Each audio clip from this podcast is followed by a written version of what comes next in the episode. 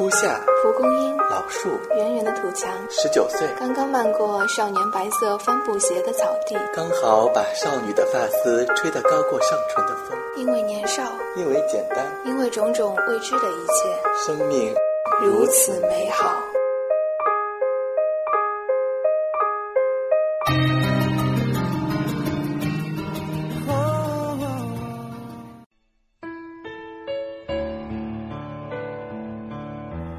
今天要带给大家的节目是出自奶茶刘若英笔下的《写给九十岁的你》。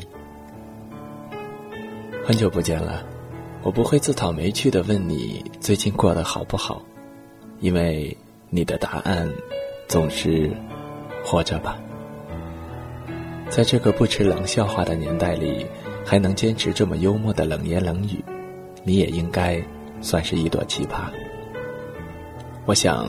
即使到了九十岁，你应该还是跟现在一样，像个长不大的小老头，有点愤世嫉俗，满头银发，却还穿着短裤拖鞋，自以为游走在不知名的星球吧？还记得你早当年奋力写书的模样，在光复南路的一家小店里，一壶茶，一包烟，握着笔，一个一个字的写下。然后固定在傍晚时，身为助理的我去接你，前往录音室，再帮你把一张张的文字打进计算机里。这样的画面，好像是陈年旧事，也仿佛是历历在目的昨天。自从你传信息来要我写序之后，我就陷入恐慌。这怎么写啊？我们之间说什么都是多余的，或者……就像你说，你绝不再为我写歌，因为你已不懂我。我想，可能我早也不懂你了，而这些不懂，其实才是真懂的。然而，我只要求，如果这序真能帮你多卖两本书，下次我出书的时候，你也欠我一篇序。有时我很恨。为什么我的人生到现在还必须跟你的名字扯在一起？但也许我应该感恩，像奶茶这样的名字，也只有你想得出来。朋友从西藏回来，说我的歌大街小巷听得到，因为高原同胞天天要喝奶茶，赞叹我的名字取得好。很冷，但。这绝对不是笑话。某些人在你的生命中经过，留下痕迹，有些是鲜明彩色，有些是灰暗黑白。奇怪的是，不管什么时候的你，都让人觉得既极端又模糊。长时间跟你共事的我，清楚的知道你是故意的，而且乐此不疲。离开你的人，离开了你，因为知道你是故意的；留在你身边的人，留了下来，因为清楚你乐此不疲，但是没有一点心机。大多数人都只看见你放荡不羁、自我中心，这我倒可以帮你澄清。如果你真只是他们想的那样，你不会十数年孜孜不倦、笔耕写歌。如果你真是那样的，不可能长久维持平静而又甜美的家庭生活。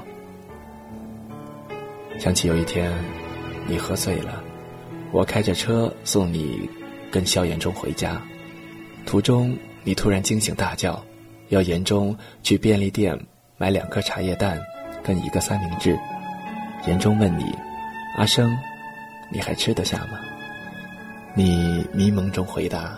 夫人交代买回去给儿子的早餐。那个倜傥潇洒的陈生不见了，这一个陈生有些扫兴，但这才是你最应该引以为自豪的陈生。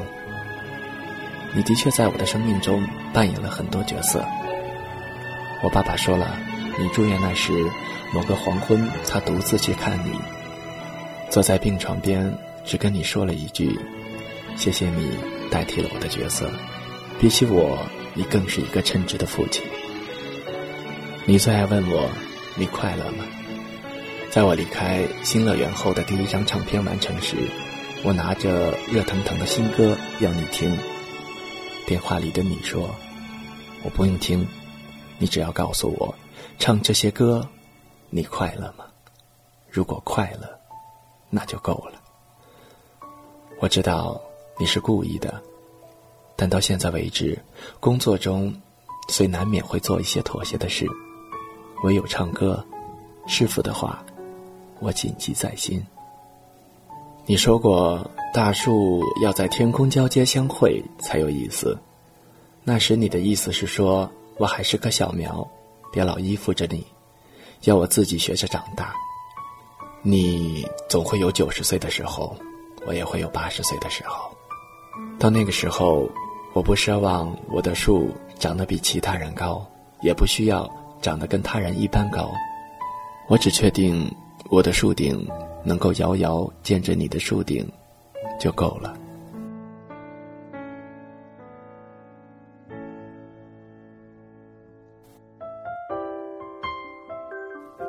谁的声音，清唱婉转流年？